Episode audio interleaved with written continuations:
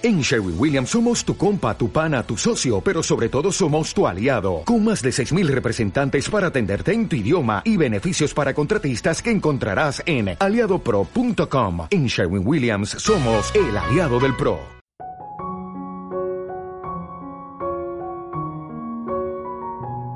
La mitología griega cuenta la historia del rey Sísifo, fundador de la antigua Corinto, que fue castigado a empujar cuesta arriba por una montaña una enorme piedra que, antes de llegar a la cima, volvía a rodar hacia abajo, repitiéndose una y otra vez el frustrante y absurdo proceso.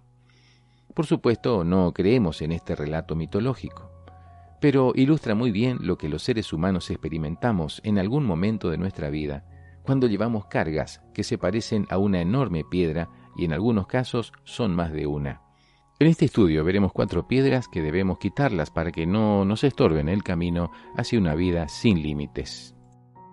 Bienvenidos a Vida sin Límites con el licenciado y pastor Luis Traid. La primera piedra es la de la culpa. Esta es probablemente la más pesada de todas, pero la que más fácilmente podemos quitar del camino.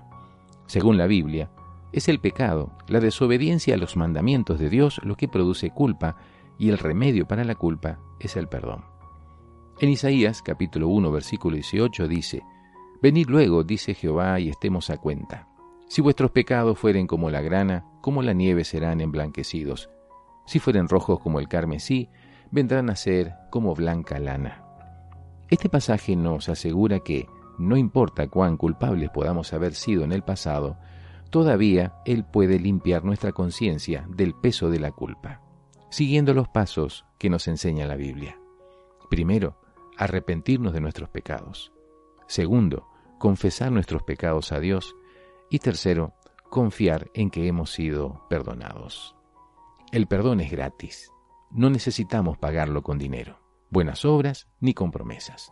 Simplemente debemos confiar en su palabra que nos dice, en Isaías 43, 25.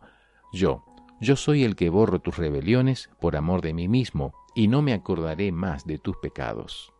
Cuando vengan a nuestra mente los recuerdos de nuestros pecados, debemos tener en cuenta que el Señor ya se olvidó de ellos. Hagamos lo mismo también nosotros. Ahora que nos libramos de esta primera piedra, avancemos con la segunda.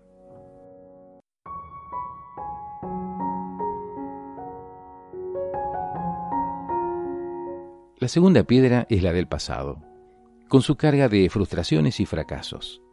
¿Quién no tuvo que derramar algunas lágrimas por malas decisiones o errores cometidos? Qué bueno sería si se pudiera rebobinar la vida y así cambiar el pasado. Pero hay una solución.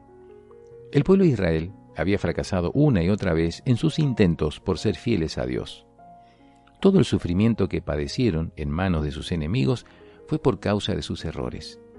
El Señor quería darles una nueva vida libre de la carga del pasado. Y les da una orden en Isaías 43, 18. No os acordéis de las cosas pasadas, ni traigáis a memoria las cosas antiguas. He aquí yo hago cosa nueva, pronto saldrá a luz, ¿no la conoceréis? Otra vez abriré camino en el desierto y ríos en la soledad. Quizás alguien piense que no es tan sencillo olvidar el pasado que ya lo intentó antes. Pero con el Señor es diferente, porque la palabra de Dios tiene poder. Por ejemplo, era humanamente imposible para el paralítico obedecer la orden de Jesús en San Juan capítulo 5 versículo 8. Jesús le dijo, levántate, toma tu lecho y anda. Cuando el paralítico estuvo dispuesto a obedecer, el milagro se produjo. Así también, cuando vengan a nuestra memoria los recuerdos tristes, las experiencias amargas del pasado, tomemos la firme determinación de obedecer al Señor que nos dice, no os acordéis de las cosas pasadas. Quitar la piedra del pasado es una de las condiciones para una vida sin límites.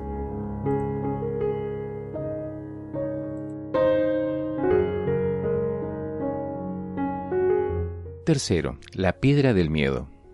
Es muy humano creer que Dios nos va a hacer daño con su providencia. Es decir, pensamos que los planes de Dios nos van a acarrear sufrimiento, que Dios nos va a quitar algo que amamos o que tiene pruebas difíciles a cada paso. Pero eso es falso. Dios tiene planes para nuestra felicidad.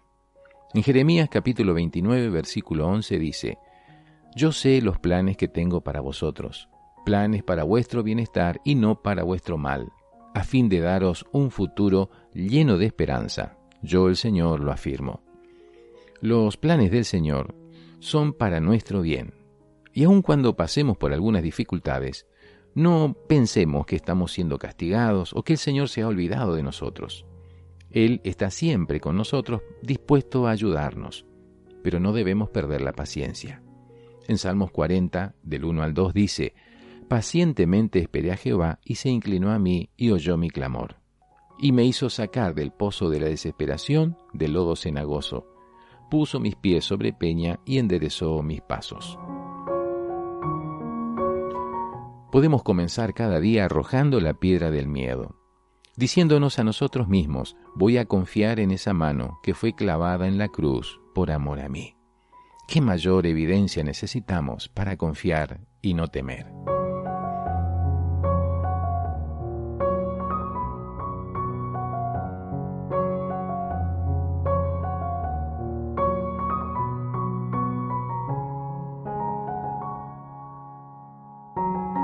Cuarto, la piedra de la desobediencia. Esta piedra tiene que ver con el riesgo de separarnos de Dios, por causa de nuestras debilidades, de las tentaciones del diablo y del mundo. Cristo nos da la solución. En Lucas capítulo 9, versículo 23 dice, Si alguno quiere venir en pos de mí, niéguese a sí mismo, tome su cruz cada día y sígame. Tomar la cruz es un símbolo de negación, negarnos a vivir nuestra vida para que Cristo viva su vida en nosotros. San Pablo decía en Gálatas capítulo 2 versículo 20, Con Cristo estoy juntamente crucificado y ya no vivo yo, mas vive Cristo en mí. Y lo que ahora lo vivo en la carne, lo vivo en la fe del Hijo de Dios, el cual me amó y se entregó a sí mismo por mí. Si dejamos que Cristo nos conduzca por el camino de la obediencia a sus mandamientos, cosecharemos una hermosa recompensa. En Salmo 119, 165 dice, Mucha paz tienen los que aman tu ley, y no hay para ellos tropiezo. Cristo puede guiar nuestra vida para que no volvamos a tropezar con los mismos errores una y otra vez. ¿Se acuerdan de Sísifo? Pobre, condenado a empujar una piedra pesada. Por eso San Pablo nos dice, en Hebreos capítulo 12, versículo 1, Por tanto nosotros también, teniendo en derredor nuestro tan grande nube de testigos, Despojémonos de todo peso y del pecado que nos asedia, y corramos con paciencia la carrera que tenemos por delante, puestos los ojos en Jesús. Si este tema te sirvió, compartilo con tus amigos. También está disponible una serie de 30 estudios sobre los principales temas de la Biblia, que te ayudarán a responder a las preguntas que todos nos hemos hecho alguna vez, y te darán sabiduría para vivir una vida sin límites. Y me despido con las palabras de San Pablo en Romanos capítulo 8, versículo 37. Antes, en todas estas cosas, somos más que vencedores por medio de aquel que nos amó.